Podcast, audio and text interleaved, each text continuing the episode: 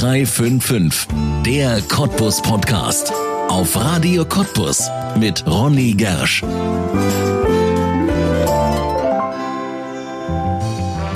Raus aus den Hütten, rein ins Museum. Das ist der Lieblingsspruch von Herbert und Frank Lehmann. Seit Jahrzehnten wühlen sich Vater und Sohn durch Archive, recherchieren, überprüfen und sammeln alles, was mit Galinchen zu tun hat. Das früher eigenständige Dorf ist inzwischen ein Cottbusser Ortsteil und hat dank der Lehmanns etwas ganz Besonderes. Ein eigenes Museum. Direkt an der B97 in der alten Dorfschule zeigen Herbert und Frank Lehmann nicht nur Ortsgeschichte, sondern auch viele spannende Wechselausstellungen. Gerade eine zum Lesen und Schreiben lernen in den letzten 200 Jahren. Warum Galinchen dieses Museum überhaupt hat, wie es die Lehmanns geschafft haben, dass Geschichte umgeschrieben werden muss und woher Galinchen seinen Namen hat, das erzählen Herbert und Frank Lehmann jetzt in einer neuen Folge von 0355, der Cottbus Podcast, bei uns auf Radio Cottbus und damit herzlich willkommen. Herbert und Frank Lehmann, herzlich willkommen in 0355, dem Cottbus Podcast hier bei uns auf Radio Cottbus. Schön, dass Sie da sind. Hallo. Hallo. An einem Vormittag wie diesem, was würden Sie normalerweise tun? Wahrscheinlich am Sonntag im Museum stehen, oder? Er hat das noch gar nicht offen jetzt um die Uhrzeit?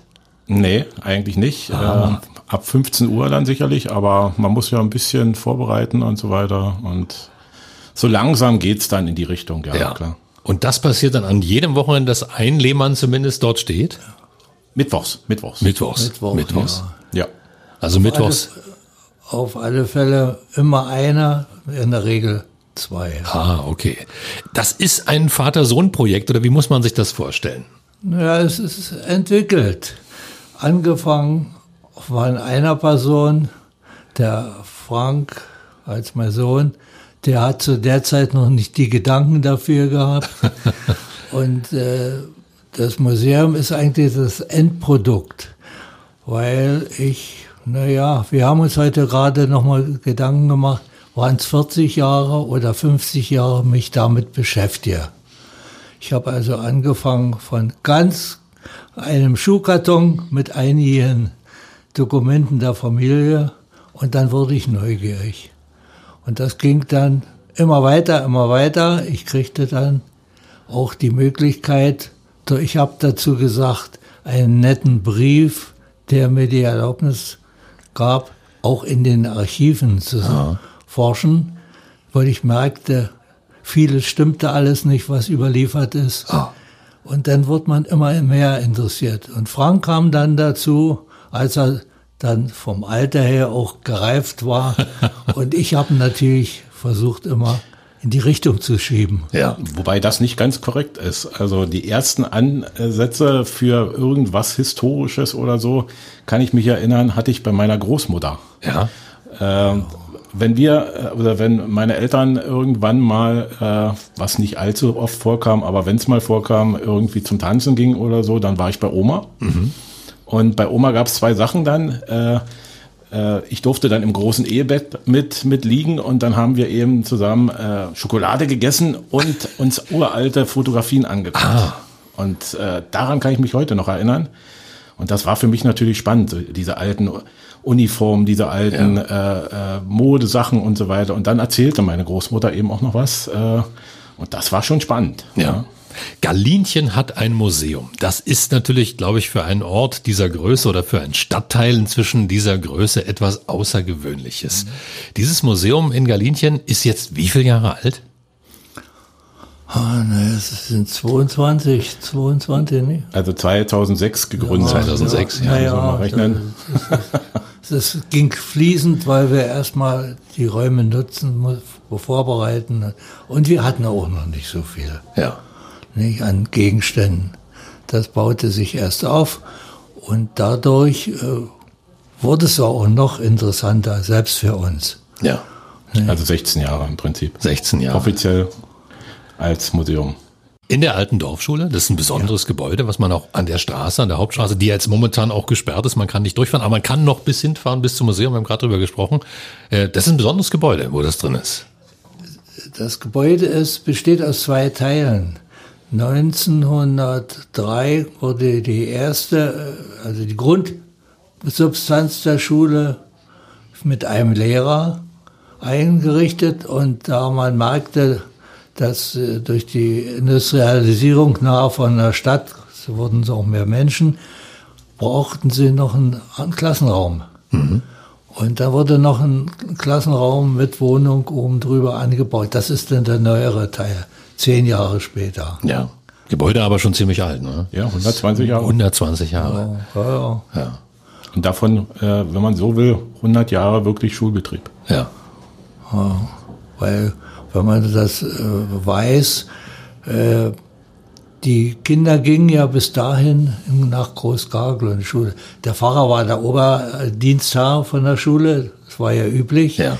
Und der saß ja in Großgarglow und die Kinder mussten dann den Kirchweg jeden Tag zur Schule und das hat, wollte man den Kindern nicht mehr antun. Und dann hat die Gemeinde gesagt, wir bauen und über alle äh, versucht zu Geld zu kommen, wie so üblich ja. ist. Der Staat hat ja auch was dazu gegeben, aber im Endeffekt mussten die Bürger durch Sondersteuern das finanzieren. Ja. Nicht? Und hat ja auch geklappt. Und der Lehrer hat auch sehr lange, der hatte, der, der das begonnen hatte, sehr lange dort äh, die Kinder geschult. Und dann kam noch ein zweiter Lehrer dazu, logischerweise. Der kriegte dann die Oberwohnung vom Anbau wieder. Das, das ist ja dann ja. so. Naja, und das ging bis zur Nazi-Zeit, wo man eben dann, er war deutsch-national, waren eigentlich alle so in der Richtung. Und der hat dann den Nazis Probleme gemacht. Und dann ist er, er war auch in der Gemeindevertretung, so die Unterlagen, die wir gefunden haben. Und äh, da das hat alles funktioniert und 53 ist er gestorben dann. Ja. Also schon alleine diese Geschichte der Schule unheimlich spannend.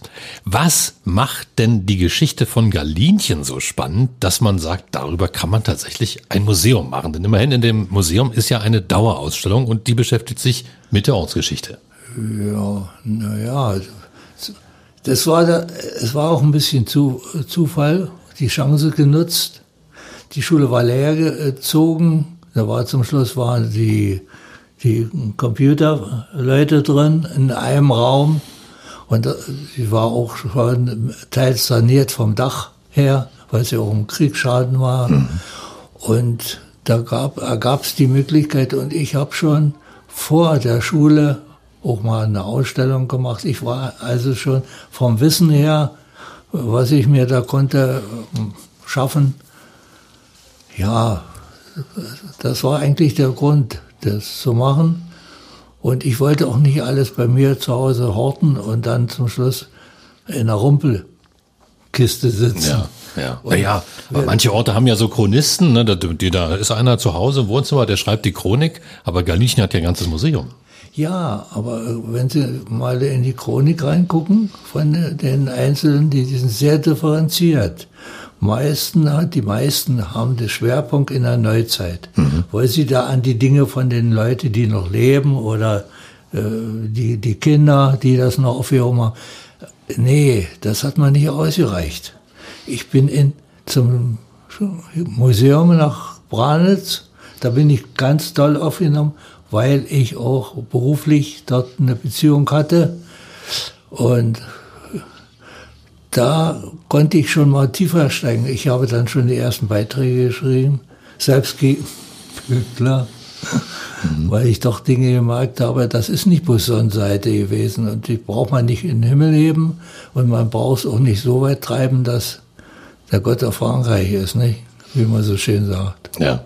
Aber was ist nun besonders an der Geschichte von Galinchen? Naja, äh, erstmal erstmal die Zahl. Ja. 600 Jahre ja. haben wir äh, letztes Jahr ja feiern können im ja. Prinzip.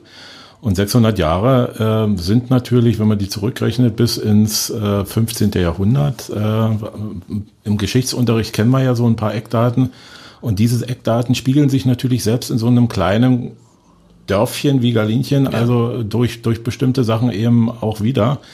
Und wenn man dann das Glück hat, eben durch bestimmte Zufälle, durch bestimmte Recherchen oder, oder andere Geschichten, dann wirklich auch ähm, auf, auf äh, Vorgänge zu stoßen, auf Dokumente zu stoßen, dann wird das Ganze natürlich zum Selbstläufer. Nicht? Also man, man kommt von einem zum anderen, äh, man äh, sucht äh, für eine ganz äh, andere Geschichte irgendwas, findet dann aber ein ganz anderes Thema wieder, wo man wieder Verkettung bringt und dann kommt man irgendwann nicht mehr raus aus der ganzen Geschichte.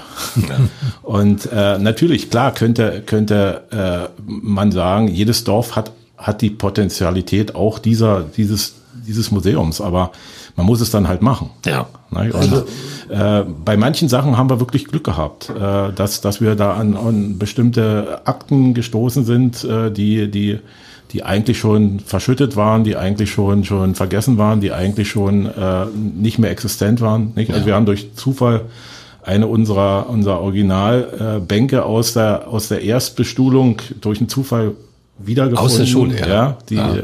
auch bei uns jetzt schön zu sehen ist. Ja. Das sind wirklich Zufälle, wo man wo man dann sagt, Mensch, Gott sei Dank haben wir das gemacht. Ja, ja und wenn man in die ältere Zeit reinkommt, habe ich äh, sehr oft gemerkt, dass falsche Annahmen weitergegeben wurden in, in Dokumenten, nicht in Dokumenten, in Schreib, ja. Äh, zum Beispiel, Bücher, zum Bücher, Beispiel? Äh, Urkunden. Ja, äh, Galinchen wurde mal gesagt, ist 1503 erstmalig erwähnt, weil im Stadtarchiv ein kleiner Zettel da war und der ist, ist ja in Ordnung. Und ich habe mir immer gedacht, das kann nicht sein, ich, es muss tiefer gehen. Mhm. Und äh, das Forschen nach Urkunden ja, hat es gebracht, dass ich eine ganze Anzahl Dokumente, also Urkunden, mit äh, auf, in einem Archiv auffinden konnte und man es nicht wusste. Und wenn man den Namen sieht, da gibt's ja so eine verrückten Aus... Äh, wie soll ich sagen, mal äh, Aussagen dort äh, rückwärts den Namen ins Wendische bringen, bringt nichts, weil es eine deutsche Siedlung ist. Ja. Und es ist deswegen eine deutsche Siedlung, weil in ganz alten Urkunden, die vorher auch nicht bekannt waren, zu sehen ist, dass am Anfang die Fischzucht mhm. an der Spree viele Jahre äh, gehalten wurde die Karpfen mussten an, äh, auf das Schloss, wie sie immer sagten, äh, geliefert werden und brauchten damit keine äh, andere Frondienste leisten als an den Stadt, wie nennt man den Hauptmann, hm. Mit damit abgeliefert ja. wurde. Und solche Dinge, die führen dann weiter tiefer und dann, dann wird's immer verrückter und man kann nicht loslassen. Ja. So einfach ist das eigentlich. Weiß man denn heute, woher der Name Galinchen kommt? Ist das auch ja. über das Museum aufgedeckt worden? Das wissen wir. Da habe ich noch zu DDR-Zeiten mich mit den obersten Sprachforschern von Leipzig gestritten. Man muss dranbleiben. Ja. Und da habe ich gesagt, das kann niemals ein, ein slawischer Name sein. Golin, Golm, so geht das zurück. Mhm. Und das heißt, Ort auf dem Berg. Ja. Und wenn ich die ganz alte äh, Funde sehe, da mussten wir, bin ich immer über die Felder marschiert, dann ist also zu erkennen, dass dort auch gesiedelt wurde. Mhm. Und dieses Golm führte wieder zur Irrung. Man hat in, in Archiven äh, die Urkunden ja alle mal aufgearbeitet. Ja, da ist nur ein kleiner Punkt. Statt das Golm stand nicht da, haben sie aber gelesen. Mhm. Und da wir aber Urkunden gefunden haben, die mit dem äh, zusammen harmonieren, kann das also nie sein. Also Golm, Golim. Und das ist der, die Grundlage. Also nicht irgendeine slawische Entwicklung, sondern man hat direkt angesiedelt um dort Fischer zu. Ja. Aber es ist so eine Niedlichkeitsform, ne? Galinchen. Ja, ja das ist eine das? Verniedlichung. Ja, ja. ja. Und äh, wenn Sie im Museum mal sind, da haben wir das alles dargestellt, wie sich der Name entwickelt. Und die Besitzer, zum Beispiel die Besitzer, war, ist eine Aufstellung, die haben 40 Jahre gebraucht, ehe man das zusammengetragen. Also nicht aus irgendeiner Zeitung, nicht aus irgendeiner Erzählung, sondern mit Dokumenten belegt. Ja. Ist irre, aber es ist eigentlich das Optimale, was man haben kann und braucht dann nicht schreiben, es wird davon geredet oder gesagt und da, da kommt das Tollste raus. Ja. Ja, das, das ist ja eigentlich unser, äh, auch unsere Grundlage, wie wir unser Museum eigentlich sehen. Wir versuchen also nicht, äh, also klar sind wir auch auf, äh, auf Anekdoten oder, oder, oder äh, Gespräche mit, mit Bürgern. Äh, auch das macht uns Spaß, aber, aber wenn wir, wenn wir irgendwelche historischen äh, Belege deutlich machen, wenn wir irgendwelche Aussagen machen, dann hat das immer Hand und Fuß, dann hat das immer irgendwelche historischen Dokumente als Hintergrund und das ist eigentlich unser Anspruch und äh, da haben wir also den, den, ich sag jetzt mal den Profis äh, äh, schon so einige äh, Sachen abgerungen. Äh, der Name ist ist eine eine so Ja. eine Geschichte. Äh, es, es, es gab eine andere Geschichte, wo es um, um äh, die Bürgerkriegs, äh, um die um die Bauernkriegs-Unruhen äh, Unruhen, äh, ging äh, im im Mittelalter, da hat man jahrelang behauptet, äh, hier im Osten und vor allem äh, so weit oben, sage ich jetzt mal im Norden, gab es keine, gab's keine Bauernunruhen. Also wir konnten es sehr deutlich äh, mit, mit Dokumenten machen, die dann auch mit Peitz zusammenhingen, mit der Festung, mit Ja. Festungshaft und so weiter, sodass selbst die Profis dann eingestehen mussten, ja, also bei uns gab es auch Bauernkriegsunruhen. Ja, aber dann sind Sie ja im Prinzip gar keine Museumsbetreiber, sondern eigentlich Forscher. Und das Museum ist nur ein Nebenprodukt. Naja, Das Museum, wenn es gut um, um, belegt werden kann, äh, ist natürlich ein Ergebnis. Ja. Und die Forschung geht weiter. Man kann sich ja auch hinstellen und sagen, äh, steht in, in einigen von äh, Veröffentlichungen, auch sehr alte, wir haben die Kutzebrücker Mühle. Und dann, da hat der alte Fritz, hat die erbauen lassen als Pulvermühle. Na, wenn man sich einen ernsten Kopf darüber macht und nicht bloß abschreibt, dann stellt man fest, das geht doch gar nicht. Was wollen die mit einer Pulvermühle an der Spree? Und dann habe ich geforscht, geforscht. Statt 1700 und, und äh, ich habe die, Paar die zerquetschte, nicht ja. jetzt, nicht im Kopf, Ja. aber äh, das Schönste war, ich habe Urkunden gefunden, wirklich gute, geschriebene, die kann man also wirklich gut entziffern. 1555 ist schon die Mühle genannt bei einer Bewertung diese, diese ganzen äh, des Gutes mit Ja. allem drum und dran. Also kannst du nicht erst 1700 und was. Und so, das wird dann immer wieder weitergetragen, wenn man nicht kennenkommt. Und da muss man erforschen. Ja. Sonst macht man ein Märchenbuch. ja. Und das lässt Sie dann beide offensichtlich nicht los, oder? Man will es dann Ja, ich bin nur jetzt in dem Alter, wo ich langsam kürzer treten muss, wenn man so überlegt. hm, Aber ich bin trotzdem noch dran, so gut wie es geht. Ja. Und äh, bei jeder Ausstellung, die wir machen, also die jetzt historisch orientiert ist, äh, da haben wir natürlich immer eine, eine gewisse Grundlage, äh, wo wir sagen, ja, es lohnt sich darüber auch mal was zu machen, aber äh, im, im Entstehungsprozess dann dieser Ausstellung wird natürlich wirklich noch tiefer gegraben. Ja? Also äh, das ging uns bei, bei vielen dieser historischen äh, Ausstellungen, dass wir, dass wir am Ende dann eigentlich selber äh, ein Stück weit auch lernt mehr wussten bei Ja, der ganzen Geschichte. Ja. Unabhängig von dem, was wir dann weitergegeben haben. Ja. Ich muss sagen, was noch ganz wichtig ist, wir machen kein, wir orientieren, also besser gesagt, wir arbeiten gut zusammen mit dem Stadtmuseum. Aber, jetzt muss ich sagen, es ist keine Entstellung oder sonst was, sondern wir suchen uns unser Ziel selber. Was wollen wir machen? Wo sind wir gut ausstaffiert?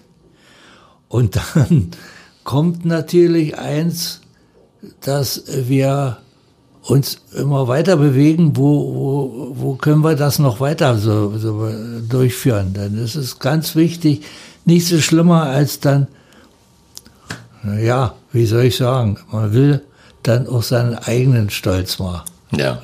erfüllt haben. Wo findet man denn überhaupt solche Unterlagen? Wer hat die denn? In welchen Archiven muss man denn wühlen? Ich sage Ihnen, das weiteste war in, in das äh, Domarchiv nach Prag. Mhm. Also da haben wir eine Urkunde für den Nachbarort gefunden. Ach. Naja, ich hatte einen Auftrag mir selber gestellt, da muss doch was geben. Naja, und ich weiß nicht, wie ich das sagen soll. Für mich ist die Bedeutung, die Erfüllung, dass man den Leuten was bringen kann, was mhm. Neues. Ja. Was Neues und was auch in die Linie reinpasst. Nicht hier irgendwie notgedrungen. Und das Stadtarchiv, wir sind eigentlich die Lücke im Stadtarchiv. Die machen wir uns. Wir wollen also nicht, äh, die haben das beruflich in einem hohen Niveau, haben viel mehr Möglichkeiten. Und ich muss auch sagen, wir haben auch nicht das Geld. Mhm. Wir machen das im Endeffekt alles selber. Die Tafeln werden selber gemacht, die Ausstellung so. Das macht viel Arbeit, Kleinarbeit. Ja, das glaube ich. Nicht? Und ja. vorher das Konzept über das, wenn wir uns klar sind, das geht schon noch, weil man einen Ordner aufmacht. Weißt du, da liegt so viel. Und wie viele Ordner habe ich nicht gezählt, wie wir haben. Und äh, äh, er sagt gerade, äh, Prag ist das weiteste, äh, aber Sie können schon mit dem Schuhkarton eben anfangen, wie er das äh, gerade gesagt hat. Oder in den eigenen, in den eigenen äh, Dokumenten der Familie, äh, da fangen wir dann eben auch an zu gucken und dann gehen wir weiter ja, ja. und breiten das aus. Und klar, dann kann man natürlich gezielt forschen, aber manchmal, wie gesagt, sind es ganz, ganz dumme Zufälle äh, dass dann jemand äh, mal bei unseren äh, Mittwochsveranstaltungen, die wir da abhalten, vorbeikommt und sagt, ich habe hier noch was, äh, ehe es weggeschmissen wird, äh, bringe ich es lieber zu euch. Und dann ja. sind manchmal äh, Schätze dabei, Schätze, ja, also jetzt nicht, nicht finanzielle Schätze, ja. sondern, sondern eben äh, historische ja. äh, Geschichten, wo man dann wirklich ins Grübeln kommt und dann eben auch weitermachen kann. Ja. ja. Und das sind also, wie gesagt, äh, momentan haben wir noch das Glück, dass, dass viele ältere Bürger äh, unser Museum also auch mittlerweile auch äh, anerkennen, äh, die Arbeit, die wir dort machen und dann sagen, ja, bei euch ist es gut aufgehoben, äh, wir bringen es euch gerne. Und ähm, ja, damit kann man natürlich dann was machen. Ja. ja also. Was kann man denn inzwischen in Galinchen tatsächlich sehen? Anfassen will man es ja nicht, es soll ja erhalten bleiben. Aber was, doch, ja doch, kann man noch was anfassen? Also das, das vielleicht nochmal ganz, äh, ganz deutlich für unser Museum. Ich meine, gut, jeder kann nicht alles anfassen, das ja, ist klar. klar. Aber äh, unser Museum hat eigentlich zwei, zwei ganz wesentliche Geschichten äh, im Hinterkopf. Einmal äh, arbeiten wir natürlich gerade mit den mit den Exponaten der, des letzten Jahrhunderts, sage ich jetzt mal, immer mit dem, mit dem Wiedererkennungseffekt. Also bei uns kommen viele Bürger zu uns und sagen, ach Mensch, das haben wir doch auch das und das, auch, ja, ja, sowas und so weiter, nicht? Sage ich, ja, genau das, ja. ja. Äh, und dann merken sie eigentlich, was, für, was sie für Schätze auch zu Hause haben. Ja. ja. Also das ist der erste Punkt. Und der zweite Punkt äh, hat immer auch was mit, naja, wie soll ich sagen, also mit, mit dem, äh, mit dem Aspekt zu tun, dass wir nicht jetzt, jetzt Sachen bringen, hundertprozentig, die jetzt hier in Galinchen äh, zum Beispiel äh, hergestellt wurden, sondern eher die, äh, wir wollen zeigen, wie, wie die Bürger dieser Zeit eben in Galinchen mit vielen anderen Sachen also äh, auch gelebt haben. Und da können natürlich regionale Bezüge sein, wie ja. zum Beispiel die, äh, die, das Porzellan von, von Stein, was wir glücklicherweise auch äh, zeigen können vom, vom Cottbusser Porzellanmaler. Mhm.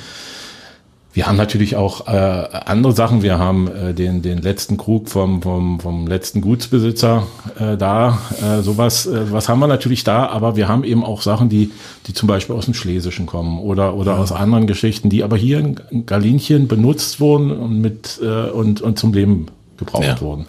Und äh, das ist eigentlich das Schöne, um, um, um dieses Zeitkolorit zu zeigen. Ja.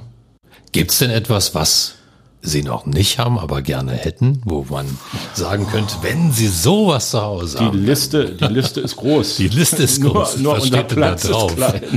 Und was steht da drauf? Ja. ja. Von den Räumen her kann man das schon definieren. Wir haben im Endeffekt drei Räume zur Ausstellung. Mhm. Zwei Klassenzimmer, also, ja, und ein Na, was ist denn das? Durchgang. Durchgang. Das, der, mhm. der Durchgang ist für das Handwerkliche.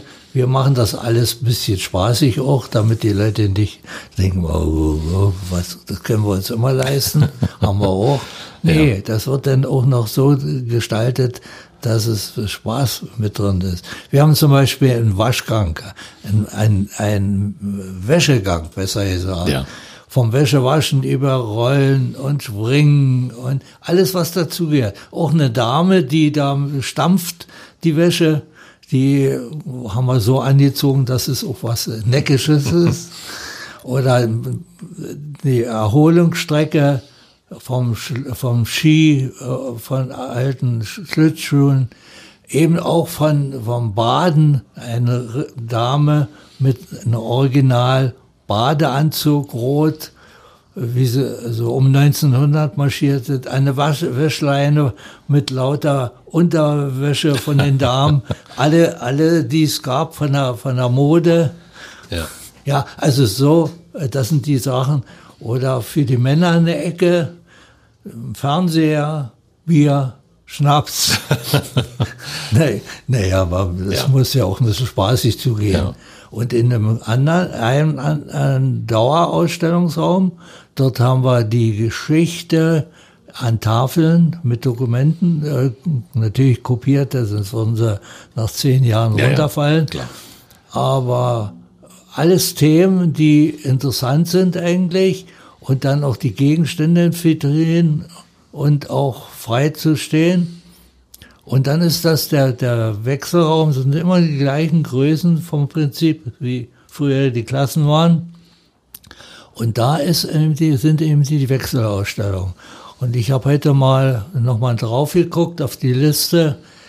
Das hat sich angesammelt. Vor allen Dingen interessante Themen. Hat sich keiner getraut bisher, zum Beispiel die Zeit 45 bis 49. Alles mit Dokumenten belegt, Ja. was da so stattfand.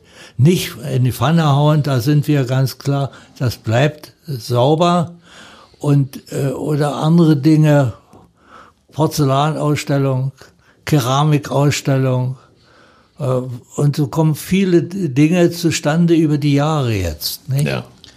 Ja, das ist schon. Also viel. wir bräuchten, wir bräuchten anstatt äh, äh, Dokumenten oder, oder Gegenständen, die wir ja immer wieder bekommen, und da wollen wir auch gar nicht irgendwie zielgerichtet sein, sondern ruhig, ruhig offen sein für vieles.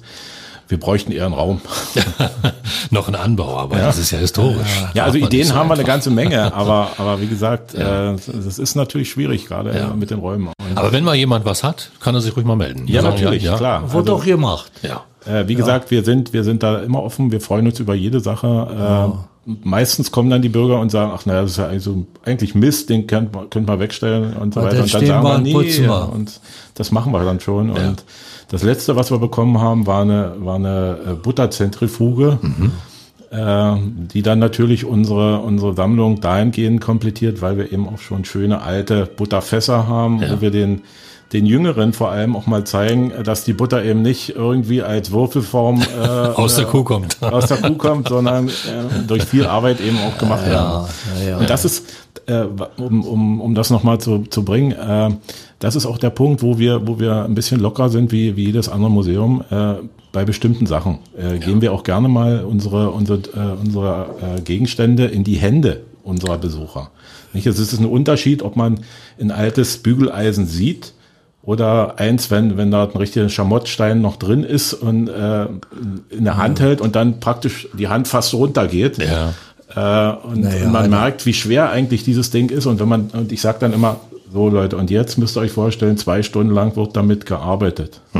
Und noch dazu schön heiß, dass man sich nebenbei noch die Finger verbrennt und so weiter. Und dann wisst ihr, was, was unsere Frauen dieser Zeit äh, geleistet haben. Ja. Und dann kommt oftmals eben der, der Aha-Effekt. Und das ist also bei uns auch so. Also ja, äh, nicht jedes, nicht jedes Gegen, nicht jeden Gegenstand zeigen wir oder, oder lassen wir in die Hand nehmen, aber vieles ist bei uns auch möglich. Ja. Man muss auch äh, sagen, wir haben uns auch rangetraut an die politische Vergangenheit. Nicht? Ich habe jetzt ein Beispiel gehabt, 45 bis 49, weil die Menschen das ja noch wissen, Ja. zum Teil da sind. Und äh, hat man super auch äh, dann zum, das zweite Beispiel wäre, Staatssicherheit oder was? ja, ja, Sta- Stasi-Programm. Ja. Und solche Beispiele, äh, das muss man ja auch den Leuten mal zeigen, weil Ja. manche glauben das nicht.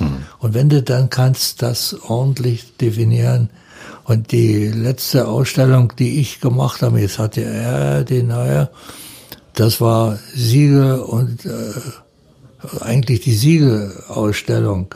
Ich habe gesammelte Siegel von Napoleon bis heute. Da kann man also zeigen, wie die Dinge gemacht werden, wie sie genutzt werden, bis zu, bis zu Abdrücken des Dritten Reiches, die das dann verallgemeinert haben. Man kann heute die Dokumente noch sehen, immer überall derselbe furchtbar Geier drauf. Nicht, das ist, sind alles, also Geschichte, nicht, nicht ja. so bloß im eigenen Saft schmoren, man Ja. muss dann auch in die, in die Thematik äh, einsteigen. Naja, Ein lebendiges Museum und es wird offensichtlich auch anerkannt. 2018 durften Sie sich beide in die Ehrenchronik der Stadt Cottbus einschreiben. Wie wird's denn von den Menschen in Galinchen aufgenommen? Kommen die öfter zu Besuch? Gibt's da Stammpublikum? ja, Ich denke schon, ich denke Ja. schon. Ja, ja. Aber wir sind schon ein Stückchen weiter. Im vorigen Jahr, im Dezember, habe ich die Ehrenurkunde vom Oberbürgermeister. Ehrenmedaille. Ja, Medaille. Ja, einem Glückwunsch. Raus. ja. Ja, das, das war dann, habe ich nie erwartet, logischerweise. ja. Und, und an der Stelle äh, haben wir dann schon auch ein paar äh, Bürger, die, die ganz gezielt äh, spätestens nach einem halben Jahr fragen, gibt's was Neues? Gibt's was Neues, ja. Ja. Oder was ist geplant oder sowas? Äh, und äh, die kommen dann also auch äh, und gucken. Äh, und äh, da ist es eigentlich äh, un, äh, uninteressant, äh, welche Thematik das ist, sondern die, das, das sind noch richtige Museumsgänger dann, Ja. die dann wirklich auch äh, für vieles offen sind und sich einfach dann inspirieren lassen bei uns. Aber es, Ja. es kommen auch äh, Leute von den Dörfern. Ja. Im Umkreis, jetzt hat sich wieder eine ganze Truppe angemeldet und das noch auf den Sonntag. Aber das machen wir auch gerne. Ja. Eine ganze größere, da muss ich mir mal überlegen, müssen wir noch die, die Dinge einhalten, dass da kein Ärger gibt, nicht? Ja, Aber, die Abstände. ja. Äh, ja, Und äh, die Dörfer sind ge, äh, erwähnt worden. Äh, klar kommen auch Galinchener, äh, aber unser, unsere äh, weit, weit gereistesten äh, Leute, die kamen also zum Beispiel aus Neuseeland, Ach, aus, äh, aus der Ukraine jetzt auch einige, äh, aus Amerika. Also äh, das können wir auch vorwerfen. ja. Spricht sich also rum. Was soll aus dem Museum werden? Sie beide haben das jetzt so aufgebaut. Was wäre Ihr Wunsch? Ein, äh, also für mich wäre ein, äh, ein grenzenloses Leben für meinen Vater, damit er das also die nächsten 100 Jahre noch machen kann. Ja. noch 100. Ja, noch mindestens. bisschen, bisschen etwas. Naja, Nee, das ist, also wir, wir wünschen uns, äh, dass es weitergeht. ja. ja. Äh, und wir, wir wären natürlich interessiert auch an interessierten Bürgern, die, die einfach sagen, Mensch, das gefällt uns, was da gemacht wird. Ja. Äh, kann ich da nicht vielleicht mitmachen? Äh, und, und, äh, und also, wie gesagt, Wir haben immer noch welche, die mitmachen. Leute, die echt äh, dahinter stehen. Ja. Aber es ist eben, äh, wir würden uns so freuen, wenn die Neuzugezogenen. Ne? Und das ist das Problem. Ne? Raus aus den Hütten, sag ich immer. Rein ins Museum, raus aus den Hütten, das ist der Wunsch der beiden Lehmanns. Dann drücken wir in die Daumen, dass diese Wünsche in Erfüllung gehen, dass wir weiterhin spannende Sachen erfahren über Galinchen und die Region hier und dass Sie das noch lange, lange machen können. Vielen Dank, dass Sie da waren. Dankeschön. danke. Danke. Das war 0355, der Cottbus Podcast und du kannst diesen Podcast abonnieren, um keine Folge zu verpassen. Auf radiocottbus.de findest du alle Links zu iTunes, sämtlichen Android-Apps, zu Spotify und auch zu Soundcloud oder du hörst uns als Radioshow. Hier auf Radio Cottbus jeden Sonntag von 10 bis 12 und auch immer montags ab 20 Uhr in der Wiederholung. Mein Name ist Ronne Gersch. Ich bedanke mich auf diesmal fürs Zuhören. Bis zum nächsten Mal.